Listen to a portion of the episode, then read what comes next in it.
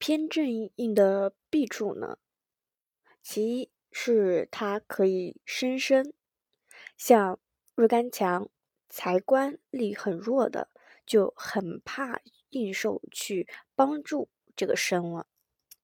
例如说像丙辰、戊戌、戊午、壬戌，这个八字呢，土也重，火也重，所以日干是特别强的。而且官仓无力，财路被劫，就是属于下等的命的。更何况他还有丙午两个印来生身，印就变成了害了，而且非常的厉害。所以要想要这个命变得稍微好一点，首先要想去，就是要把这个。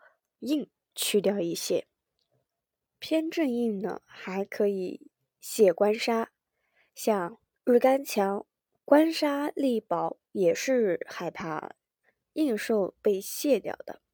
例如说，像乙未、丙戌、戊午、己未，这个八字当中土占了五个，比劫既多，日主自然就会强。幸好呢，是有乙木正官，可以去输掉一些土，居住这个身。可是它又有丙火和午火两个火应受，把这个官给卸掉了，导致这个官不能直接的克日，所以几乎就是全功尽弃了。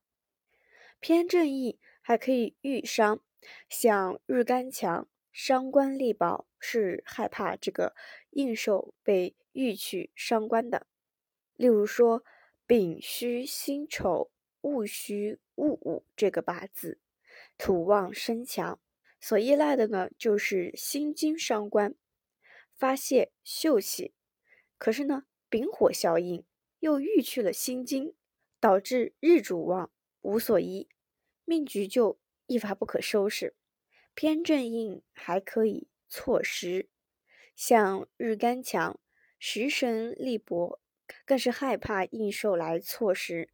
例如像庚子、丙戌、戊戌、戊午这个八字，这个命它和上一个例子它是相仿的，土很旺，也是依赖着庚金食神来土秀的。遗憾的就是有丙火消印，这个消印呢刚好就克制住了这个食神，所以就成了病重要轻。